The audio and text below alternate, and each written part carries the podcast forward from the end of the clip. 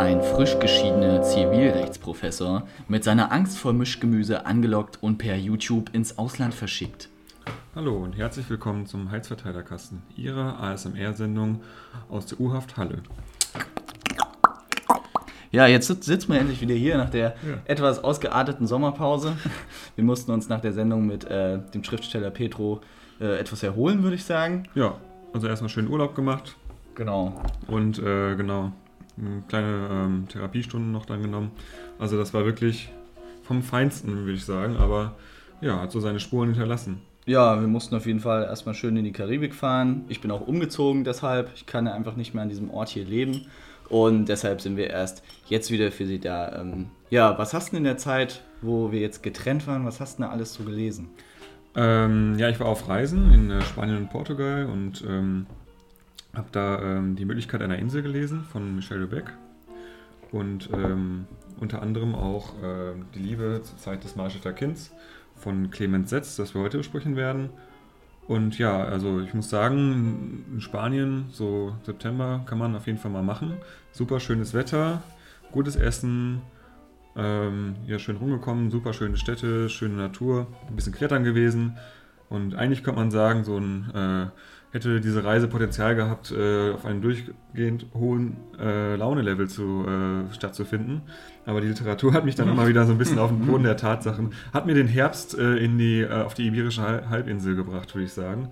Also äh, keine erheiternde ähm, Literatur, aber dafür ähm, ja umso besser geschriebene Literatur auf jeden Fall. Ähm, ich weiß gar nicht, wie wir darauf gekommen sind, hier Clemens Setz zu lesen. Aber auf jeden Fall war das eine gute Entscheidung. Wir haben es jetzt beide so ungefähr durch. Und es, ähm, Es, es ist halt ein Kurzgeschichtenband, es ist halt kein Roman, sieht ein bisschen aus wie ein Roman. Ich dachte am Anfang aus, wäre ein Roman. Ich finde, der Titel, Die Liebe zur Zeit des Mahlstädter Kindes, ist, fand, fand ich irgendwie schön und dachte, oh, das ist bestimmt ganz schön und habe dann gehört, okay, das ist, ist ganz, ganz finster Literatur von dem Wiener Schriftsteller, oder? Er kommt auch aus Gra- Wien, äh, äh, Clemens äh, Setz. Und ist Autor des ähm, Romans Indigo, den haben wir jetzt beide nicht gelesen, aber in Indigo geht es um eine Aura von Kindern, glaube ich. Und da haben wir ja letztens so ein Interview von Clemens Setz gesehen. Ist äh, ein Typ, Anfang 30, ähm, etwas jünger als wir und trotzdem dreimal so erfolgreich und ist so ein bisschen so ein finsterer Charakter. Und er hat erzählt, wie er auf diese Idee Indigo gekommen ist, also auf diese Aura, die Menschen ausstrahlen. Und zwar hatte er als Kind immer das Gefühl, wenn er mit anderen Kindern im Raum ist, dass die dann irgendwie schlechter atmen können oder dass sich deren Wohlbefinden verschlechtert. Also hat sich von Anfang an so als Störer äh, der Gesellschaft aufgefasst. Fand ich ganz treffend. ja, und auch die ähm, Charaktere, über die er in diesem Kurzgeschichtenband schreibt, die, ja, die tragen das auch so ein bisschen, kann man schon sagen, dieses Indigo-hafte so ein bisschen in sich. Ja, also jetzt zum Beispiel die äh, eine Geschichte, die wir heute vorstellen wollen, Kleine braune Tiere. Da geht es um ein Computerspiel, Computerspiel Programmierer, ähm, Martin David Reagan, ähm, ja, der ein komplettes Außenseitertum innehat und in diesem Außenseitertum in der Einsamkeit äh, ja, ein bahnbrechendes ähm, Computerspiel entwirft, äh, das halt so komplett außen steht und schon äh, ja, äh, Kunst, kunstvoll ist. Und entwirft dort ein, ähm, also er schreibt quasi im Stil eines Biografi biografischen Beitrages über diesen ähm, ähm, Programmierer und über dieses Spiel, was ja so äh, wesensverändernd, weiß ich gar nicht, aber auf jeden Fall komplett bahnbrechend war in der Ja, es, geht, Computerspiel. es geht halt um ein Computerspiel, das so Ausmaße wie in der Wirklichkeit, sage ich mal, World of Warcraft genommen hat, aber eher im Stil von, ähm, kennst du Sad Satan oder Sad Satan? Dieses Spiel, was irgendwie vor zwei Jahren im Internet aufgetaucht ist, sehr diabolisch, ganz einfach gehalten und mit so satanischen Botschaften. Ab und zu blickt mal so ein Bild von Hitler auf und niemand weiß so wirklich, was mit dem Spiel auf sich hat. Und alle sind total verrückt danach und wenn man es durchgespielt hat, geht der Computer kaputt und so. Ja, ich habe hab nur mal das in, auf Videos gesehen, selber zu spielen, habe ich mir jetzt nicht getraut. Nee, ich- ich, weiß, dass es so irgendwie aus dem Darknet ist und Genau, ich habe mich auch nie getraut, das runterzuladen, weil ich auch öfter gelesen habe, okay, das ist, ähm, das sollte man auf keinen Fall machen. Aber ich habe mir auch diese YouTube-Videos angeguckt und da lief mir auch so ein richtig kalter Schauer über den Rücken. Und so ähnlich stelle ich mir das Spiel vor, was dieser äh, Reagan in dieser Kurzgeschichte programmiert. Sehr einfach und doch mit einer Menge furchterregenden Tiefgang, würde, würde ich ja, also beschreiben. Die Geschichte beginnt auch erstmal mit quasi der Biografie des Entwicklers, bevor es dann überhaupt dazu übergeht, was das Spiel überhaupt ist und wie es aussieht. Ähm, und wie das Spiel aussieht, wird äh, hier zum Beispiel beschrieben, äh, von manchen traditionellen Kunst, Zitat von manchen traditionellen Kunstkritikern, darunter auch von äh, Konrad Laufer selbst, wurde immer wieder hervorgehoben, wie primitiv die grafische Benutzeroberfläche von Figures in the Landscape, das ist das Spiel, in Wahrheit sei. Und in der Tat sind die verschiedenen Elemente, die man mit der Maus bewegen oder anklicken kann, kein besonderes Fest für die Sinne. Die meisten Bilder im Spiel sind einfache, eingescannte Fotografien, die in einem Bildbearbeitungsprogramm verändert wurden. Also ähm, ja, gar nicht so ein grafisches Meisterwerk, sondern es ist wirklich, ähm, ja, ich glaube, der Inhalt oder die, die ähm, Dinge, die man dort in diesem Spiel machen muss, die dann äh, das zu so Ich habe es auch nicht richtig verstanden, worum es in dem Spiel ja, eigentlich geht. Also das geht. kann man auch generell zu, zu dem Buch hier sagen. Ja. Wir haben vor uns überlegt, welche Geschichten, also ich finde, glaube ich, fast alle gut. Ähm, ähm, wir haben uns vorher überlegt, welche wir dann besprechen wollen und bei vielen mussten wir wirklich sagen, wir können das jetzt nicht irgendwie äh, umfassend irgendwie darüber reden, weil wir es beide nicht von uns behaupten können, dass wir sie verstanden haben. Aber ich glaube, darum geht es auch gar nicht. Ich glaube, das ist auch nee. so dieser, dieser, Stil von ihm so ein bisschen, dass er dieses, also er ist ja so der Meister des Abgründigen, muss man sagen, des Melancholischen, des ja, viel Gewalt, viel äh, ja, krasse Sexfantasien, so sage ich mal da drin. Es geht, glaube ich, eher darum, dass irgendwie, also um, um, die, um den Schreibstil und den Schreibkunst an sich als um ja, die ich Geschichten. Find, was mir zu diesem Kurzgeschichtenband, äh, was mir da aufgefallen ist, ist, dass jede Geschichte wirklich sehr individuell ist und jede komplett anders. Aber trotzdem ist es wie so eine, so eine alte Wohnung. So. Es, ist, es ist zwar das, jedes Zimmer ist anders, aber es herrscht, herrscht trotzdem überall dieser Geruch von, von so einer alten Gastwirtschaft oder so. Ja, auf jeden und Fall. Es ist halt immer so dieser gleiche Unterton der da mitschwingt. Und ich habe das Gefühl, er schreibt ja sehr viel autobiografisches rein, also jetzt nicht datenmäßig, sondern so gefühlsmäßig. Zum Beispiel hier habe ich eine Textstelle rausgesucht, wo er sich meines Erachtens mehr oder weniger selbst beschreibt, aber im Prinzip beschreibt er in dieser Kurzgeschichte diesen Mark David Reagan, würde ich mal kurz vorlesen. Ähm, Mark David Reagan, nun, mit welchem summarischen Begriff will man es benennen? Schreibt, komponiert, programmiert wie ein Marsbewohner, der zwei Semester auf der Erde Menschheit studiert hat, sich dann nach Hause begeben hat und nun feststellen muss, dass seine Mitschriften unlesbar und seine Erinnerungen an bestimmte Gepflogenheiten aus dem dritten Sonnenplaneten sehr lückenhaft sind. Nichtsdestotrotz aber setzt er sich an seinen Marsschreibtisch und beginnt mit der Niederschrift eines umfangreichen Referats. Das, was er nicht mehr weiß, füllt er durch eigene Spekulationen. Nebenbei trinkt und raucht er zu viel und hängt traurigen Liebesaffären mit den Erdenfrauen nach. Wir, seine Fans, seine Community, sind das fassungslose Auditorium, das nur ein Autor dieses Rangs verdient.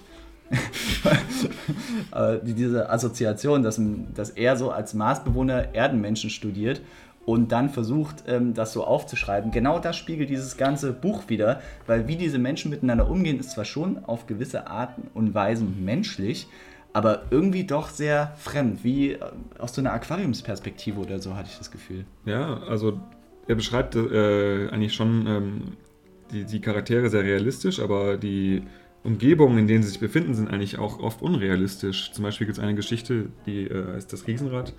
Da geht es um eine Frau, die einsam in einem Riesenrad wohnt, in einem Haus, das sich äh, quasi aus Riesenradkabinen besteht, das dann auch kaputt ist und sehr schwer ist oder umständlich ist ähm, auf normalen Wege rauszukommen. Da muss man dann einen Aufzug benutzen oder ja auch die. Ähm genau, wenn die Gondel oben ist, dauert es doch 40 Minuten, bis die Wohnung sozusagen nach unten fährt. Genau. Also wenn man da mal schnell einen Bus kriegen will.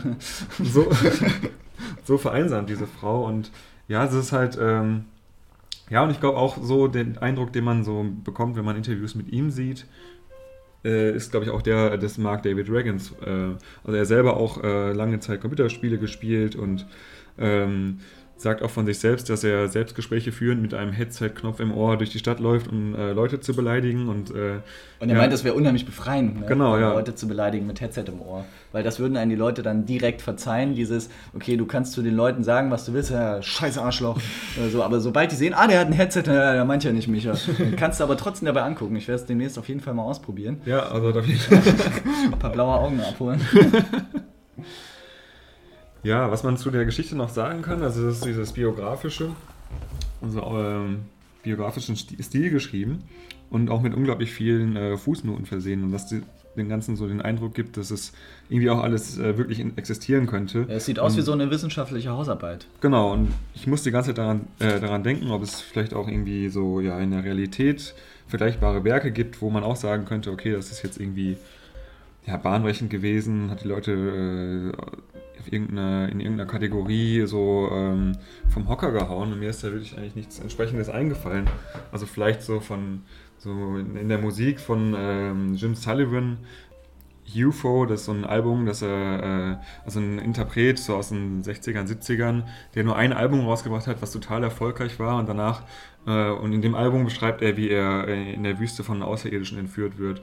Und er hat dieses äh, Album quasi veröffentlicht. Danach wollte er zu seinem äh, Manager fahren, glaube ich, äh, im Auto und ist dann auch in der Wüste verschwunden. Also sowas mhm. mhm. Mysteriöses, aber trotzdem halt irgendwie ähm, ja, schöne Kunst geschaffen und danach auf mysteriöse Art und Weise verschwunden. Und äh, das ist mir da so zu eingefallen. Aber ich weiß gar nicht, so, Jerome, ob du da irgendwie, ob dir da so Entsprechungen mhm. einfallen, die, die, die, also das ist wirklich ja, nicht so wirklich. Ich war aber auch oft in Versuchung, diese Fußnoten, ich schlage jetzt einfach mal hier eine auf und lese die mal, lese die mal vor. Ähm, wo ist die 6? Ja, also hier im Text.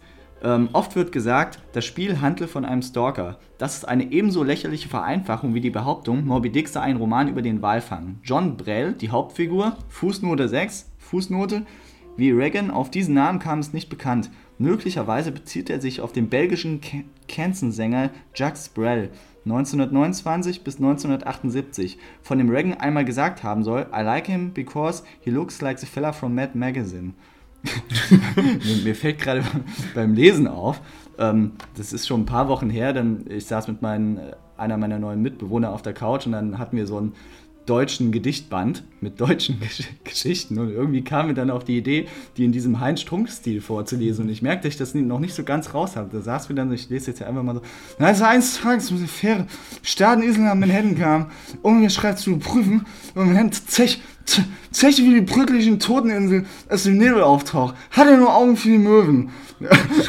und diesen Duktus kriege ich irgendwie nicht so ganz raus, mir gerade aufgefallen. Also, Entschuldigung, ich habe auch gestern wieder Jürgen geguckt, diesen äh, neuen Heinz Strunk-Film, kann ich übrigens sehr empfehlen. Heute wird gelebt. ja. ja, es ist halt, ähm, dieser ganze Text hat so, man hat das Gefühl, man hat sich äh, in, der, in der Bibliothek äh, eine Hausarbeit ausgeliehen und liest sie sich halt durch. Und man hat wirklich das Gefühl, dass man diese Fußnoten, die teilweise auch heißen, eben da, äh, Punkt, Komma, Seite, Punkt, 114, Punkt. Also es ist auch äh, bibliografisch einwandfrei ja. ähm, gearbeitet worden. Und man hat das Gefühl, man kann das auch wirklich genauso nachschlagen, wie es da steht. Ich weiß nicht, ob es wirklich so ist, keine Ahnung. Ja, weiß nicht, ich glaube, das ist schon alles erfunden. Und die sind halt auch mehr oder weniger hilfreich. Also manche, dem Chansonsänger, so, ich weiß nicht, ja, dann auch oft auch äh, Verweise, was die Einflüsse von ihm waren. Kafka, Lynch und Reagan. Mhm. Oder wie er eben Kunst versteht, irgendwie so ein bisschen, ne? Ja, wie, apropos wie er Kunst versteht, ich habe ja eine Textstelle rausgesucht, wie er äh, Computerspiele versteht. Und das fand ich, ähm, ist ja sowieso einer der ersten Autoren, haben wir ja schon drüber gesprochen, der sich überhaupt rangetraut hat, ernsthaft über äh, Videospiele zu schreiben. Und er hat es äh, sehr gut gemacht. Und diese eine Textstelle, ich muss sie gerade mal raussuchen, das ist Seite 272, meine Damen und Herren. Nee, das ist falsch, 275. Ja, genau. Ähm, da geht es um das all, allbekannte Spiel, das kam ja in den, in den 90ern, war glaube ich, kam Tetris auf. Und das war so die erste primitivste Form von Videospiel, die man sich vorstellen konnte. Gibt es heute immer noch auf, auf jedem Handy, glaube ich. Und ich habe da nie so viel drüber nachgedacht über das Spiel, aber ich bewundere äh, Clemens Setz dafür, wie er das hier zu Papier gebracht hat. Wie viele andere. Nein, okay. Ähm, Wie viele andere bin ich damit aufgewachsen, mit den manchmal grauen, manchmal bunten Spielsteinen, von denen einige die Form kleiner Quadrate oder lange Stäbe besitzen. Manche erinnern auch an den Zug eines Springers beim Schach. Auch ein interessanter Gedanke. Sie fallen von oben in einen Behälter, der Gott weiß was darstellen soll. Vielleicht einen leeren Platz zwischen zwei hohen Gebäuden, vielleicht ein Silo, vielleicht ein Fenster, das auf eine sonderbar feindselige geometrische, geometrische Welt blickt, in der es den ganzen Tag scharfkantige Gesteinsbrocken regnet. Das Spiel an sich ist sehr einfach. Die Steine fallen einer nach dem anderen vom Himmel und der Spieler kann sie per Knopfdruck rotieren lassen, auf dass sie vielleicht ein wenig günstiger am Boden aufschlagen. Hat er eine ganze Reihe lückenlos ohne Luftlöcher zugemauert, löst sich dieser auf. Be ein beglückend widernatürliches Ereignis, da im normalen Leben ja bekanntlich immer alles stehen bleibt, wo es ist. Fieberträume bestehen in der Regel aus denselben Zutaten. Gigantisch große oder winzig kleine Blöcke, die nach einem manchmal mehr, manchmal weniger komplizierten System geordnet und hin und her geschafft werden müssen. Woher das System kommt oder wer es vorschreibt, bleibt immer unklar, aber, die Fieberkranke, aber der Fieberkranke käme nie auf die Idee, sich aufzulehnen oder das System in Frage zu stellen. Denn er weiß, es würde sein Ende bedeuten. Verbunden mit der Schwierigkeit oder in den meisten Fällen Unmöglichkeit, die Blöcke wirklich sinnvoll zu ordnen, ist das Gefühl einer fast schon kosmischen Hoffnungslosigkeit. Das ist alles, was existiert. Es gibt nur mehr dieser Blöcke und die rätselhaften Regeln, nach denen sie im Universum verschoben werden müssen. Mehr existiert nicht. In solchen Fiebernächten voller Geometrie begegnet man den tiefsten Empfindungen von Leere und Sinnlosigkeit, die ein normales Lebewesen gerade noch aushalten kann. Und wenn sich allmählich, meist am Ende einer von unmenschlichen psychischen Anstrengungen erfüllten Nacht, eine Reihe von Blöcken auflöst und nichts als beruhigende Schwärze zurückbleibt, bedeutet das lediglich, dass die Krankheit langsam abklingt. Das System selbst ist nicht eine Sekunde lang in Schwanken geraten. Ja, das ist genau das. Bei, also ich habe, äh, ja, das? Mit Mitte 20 oder so kam Tetris raus. Ich habe das auch unglaublich viel gespielt, aber äh, ja, genau dieses Gefühl, dass man eben dieses Erfolgsgefühl, wenn man eine Reihe quasi getilgt hat, mhm. aber gleichzeitig die, äh, dieser Fakt, dass das Spiel nie aufhört.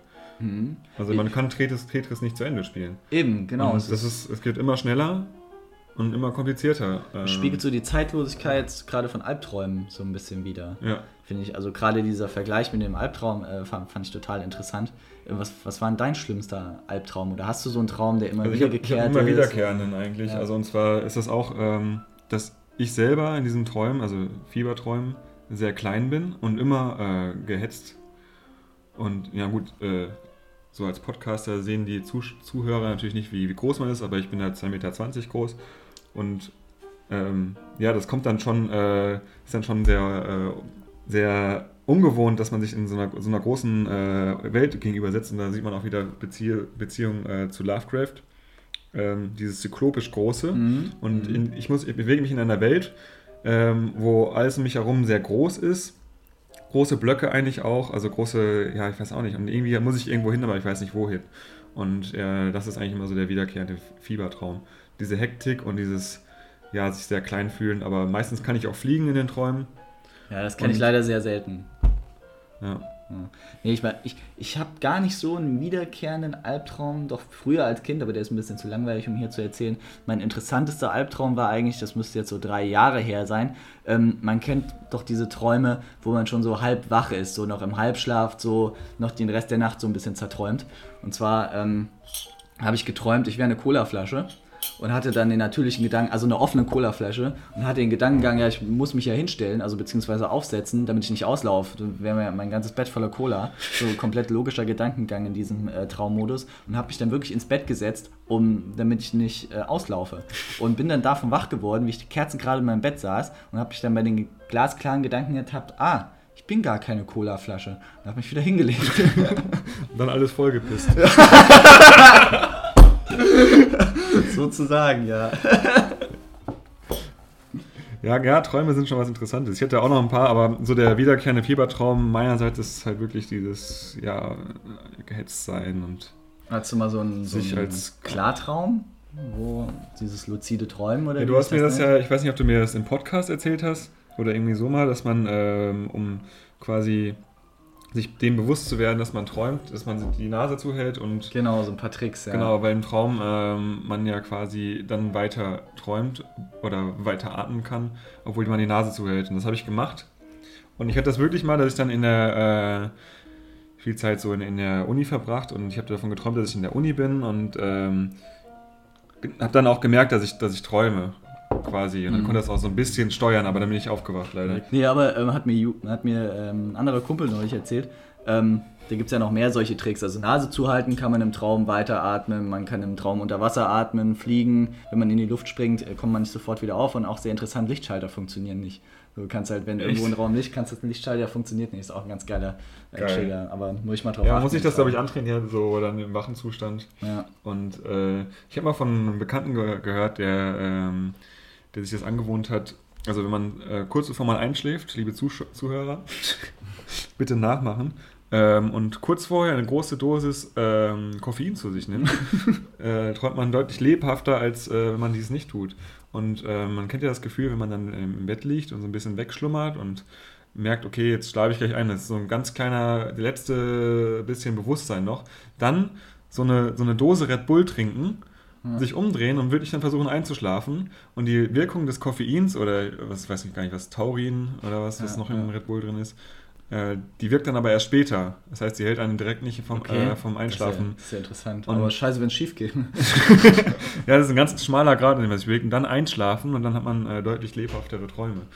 Ach krass. Und äh, es ist, glaube ich, auch sehr schwer wegen der Kohlensäure dann, dass man nicht dann quasi Vielleicht muss man vielleicht so ein Red, Red, Bull irgendwie ein bisschen auf die Heizung stellen, Tag abstehen lassen und dann. Äh, wie wenn man krank ist, dass man heißes Bier schnell trinkt. Genau, genau. Ganz schmaler Grad zwischen äh, tiefen Schlaf und Kotzen. Mhm. Na gut, ja. das Thema ist jetzt auch ein bisschen obs obsolet. Ne?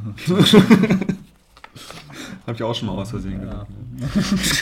ja, zurück zu Clemens J. Setz. Mir fällt gerade noch so, eine, so ein kleines Detail aus, aus einem Interview ein.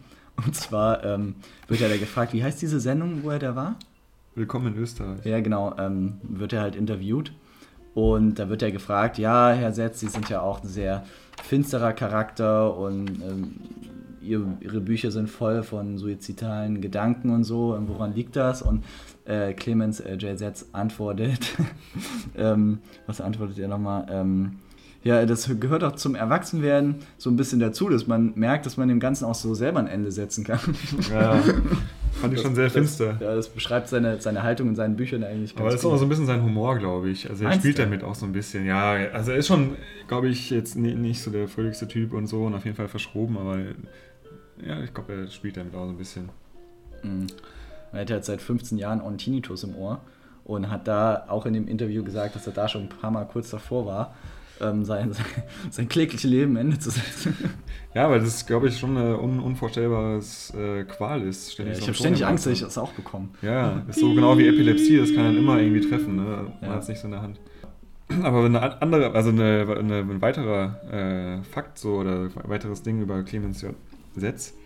Äh, und zwar hat er angefangen zu schreiben, ähm, nachdem er, ich weiß gar nicht, ob er auch das irgendwas mit Epilepsie, auf jeden Fall konnte er längere Zeit nicht auf einen Bildschirm gucken, weil dieses Flackern ihn mhm. äh, gestört hat. Vielleicht was irgendwas am Auge. Auf jeden Fall hat er dann angefangen äh, zu schreiben. Also das Einzige, was ihn beruhigt hat, war irgendwie weißes Papier und äh, ja, schwarze Schrift. Hat er viel gelesen und dann irgendwann auch angefangen zu schreiben. In seinen ersten Roman, der über 1000 Seiten hatte, hat er äh, per Hand geschrieben.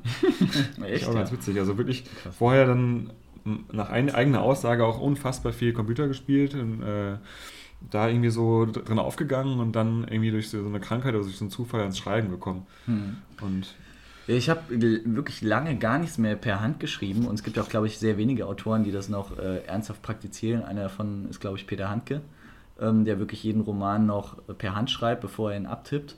Und da ich jetzt wieder unimäßig viel in sehr langweiligen Seminaren ähm, sitzen muss, ähm, und nicht die Möglichkeit habe, auf einem elektronischen Gerät zu schreiben, habe ich mir so ein kleines Notizbuch besorgt und schreibe wirklich wieder ein paar Sachen per Hand. Das ist ein ganz anderes äh, Flair wieder. Es dauert äh, viel länger, man überlegt sich das ganz anders und ich habe auch das Gefühl, man hat dadurch einen leicht abgewandelten Schreibstil. Ja, Wäre mal interessant, also, darüber meine Arbeit zu lesen oder Ich so. schreibe ähm, eigentlich auch sehr gern noch per Hand, muss ich sagen. Also mir irgendwas einfällt oder so, kleine Notizen. Ähm, mache ich eigentlich generell sehr gerne. Aber natürlich, wenn man dann äh, sich äh, einen Roman oder sitzt, dann ist es schon eher ein Computer. Ja, ich muss sagen, mich, mich, macht das echt an, wenn ich irgendwie auf, auf Tasten am Computer oder so, wenn diese klack, klack, klack, klack und am geilsten ist immer, immer noch eine Schreibmaschine, wo, jeder, äh, wo jede Taste so klingt wie ein Schrotflintenschuss. Ja. Und dann, bam, Frag mich, wie, das so in, wie das so in 100 Jahren so ist, so, keine Ahnung, so ein Hipster-Trend. Ja, ich habe neulich mal wieder auf dem, äh, auf dem Computer geschrieben. oh, ja, guck mal hier, der hat ein iPhone. Weil in der Zeit schon alles irgendwie so durch so einen Stecker im Gehirn einfach so gedacht wird und ja. dann äh, festgehalten. Ein Roman in einer Sekunde. so Gedankenbücher, so ja. einfach so ganze Gedanken. Die, naja. Ja, vielleicht noch so ein kleiner Ausschnitt, äh, den ich mir rausgesucht habe, äh, wie dieses Spiel nochmal konzipiert ist, weil dieses Spiel, also wenn es das geben würde, ich würde es sehr gern spielen. Alle Menschen, so schrieb Reagan in einem Brief, müssen immer widersprüchlich reagieren. Man droht ihnen mit einer Waffe und sie fallen einem glücklich um den Hals. Man bittet sie höflich um eine Wegbeschreibung und sie übergießen sich lachend mit Benzin und zünden sich an. Oder man klopft nichtsahnend an ein Hoftor und schon wird man von hinten gepackt, fortgeschleppt und auf etwas geschnallt, das halb Pritsche, halb Operationstisch ist. Boah, geil. Und ja, ja also man findet da nichts Vergleichbares. Vielleicht so kann sich ein Marsbewohner das Leben auf der Erde wahrscheinlich, so stellt er sich das vor. Vielleicht sollten wir unser Metier ändern und äh, so ein Spiel konzipieren. Ich hatte auch die ganze Zeit das Bedürfnis, weil es halt wirklich so, die ersten Seiten so realistisch äh, sind, äh, das zu googeln, ob es das wirklich gibt, bis ich dann geschnallt habe, dass es alles wirklich, also in, mit seinem schriftstellerischen Talent hat setzt das wirklich alles sich ausgedacht und da irgendwie auch einen echt realistischen äh, realistische Geschichte geschrieben. Es, es, sind halt auch so, so Aspekte, das habe ich mich auch gefragt. Ich würde auch voll gerne mal ein Spiel programmieren, weil ich auch selber äh, lange äh, Computerspielsüchtig war und auch immer noch äh, einen Hang dazu, also ich neige dazu, ähm, nicht nur eine Stunde zu spielen, sondern zehn, wenn ich mal. ne? Aber ähm, ich habe festgestellt, so als ich den Gedanken dann so ein bisschen weiter nachgegangen, ich bin einfach zu dumm für. ich meine, ich wäre niemals, auf keinen Fall wäre ich in der Lage, eine Programmiersprache zu erlernen. Also, es, es, hat mal ein Kumpel von mir, als ich 16 war, hat versucht, mir C beizubringen. Es ging voll nach hinten los. Also das könnt, könnte ich gar nicht. Ich könnte höchstens mit Ideen um die Ecke kommen und naja. Ja, ich habe mal so einen, äh, so einen Programmierkurs gemacht sogar. Und, Wirklich? Äh, ja, ja, in Delphi gelernt. und damit einen äh, Styroporschneider ähm, programmieren können quasi. Also in Styropor dann meinen Namen geschrieben. Echt? Und äh, was mich dabei aufregt, ist, dass wirklich, es wirklich auf die Details ankommt und sobald man äh, nach einer Zeile ein Semikolon vergisst, dann funktioniert das ganze Programm nicht und das hat mich einfach so aufgeregt. Also es ist ja. Wie so eine Hausarbeit, die man schreibt und wenn man irgendwo einen Punkt vergessen hat, ist man sofort durchgefallen. Genau, genau so, genau so ist Programmieren, ja. Oh nee, das ist eine ganz scheußliche Sache. Ich kann mir auch nicht vorstellen, wie das Spaß macht. Und ja, schade, dass man so, so viele äh, Talente einfach, einfach nicht hat. Oder dass, dass, das Leben einfach zu kurz ist, um irgendwie in allen richtig gut zu werden. Oder dass man von vornherein gar nicht erst mit den Möglichkeiten ausgestattet ist.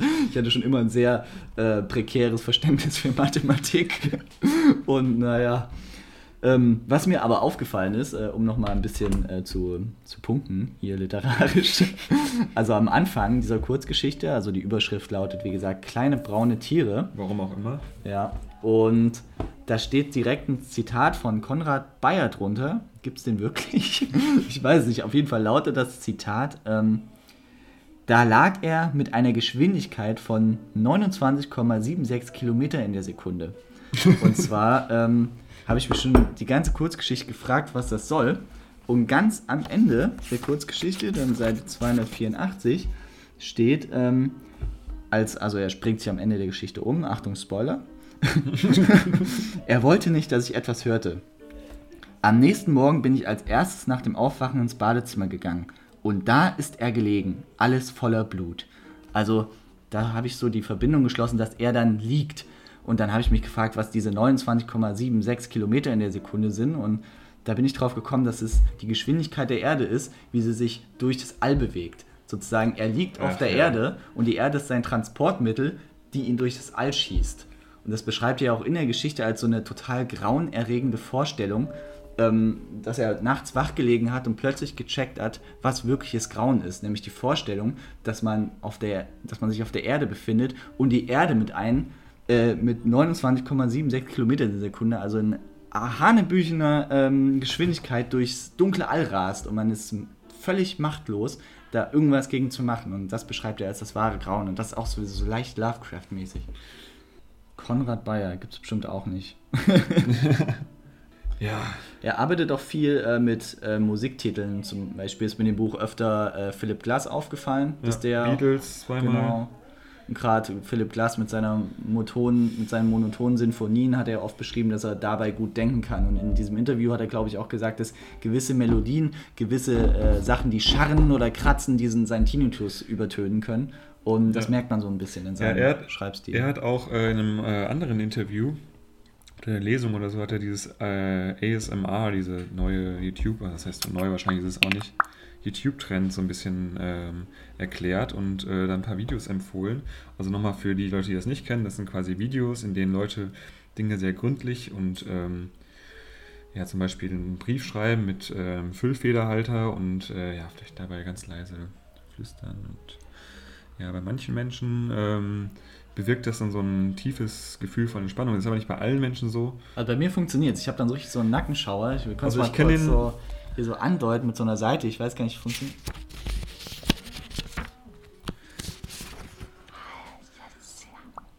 Man muss sich darauf richtig einlassen. Ich kenne das Gefühl auf jeden Fall auch zu Genüge, weil ich ja lange Zeit in der Bibliothek gearbeitet habe und da Leute sehr leise ähm, was gemacht haben, viel geschrieben haben, viel geflüstert haben. Und ich habe das, glaube ich, nur in realen Kontexten. Ich kann mir das nicht durch äh, Videos irgendwie generieren, leider, weil dieses Gefühl auch sehr schön ist. Und ja, er äh, beschreibt das irgendwie auch so als eine Methode für sich, den zu entspannen irgendwie. Ganz interessante Ja. Sache. Und wenn das nicht funktioniert, einfach Clemens J. Setz lesen. Das ist auch äh, sehr entspannend, auf eine deprimierende, aber doch auf eine sehr schöne und auch herbstliche Art, finde ich. Passt ein bisschen zur Jahreszeit. Ja. Und ja, damit verabschieden wir uns erstmal Ja, alles aufs klar. Weitere. Dann viel Spaß bei der Malle-Schlauch-Kombo im Anschluss. Tschüss.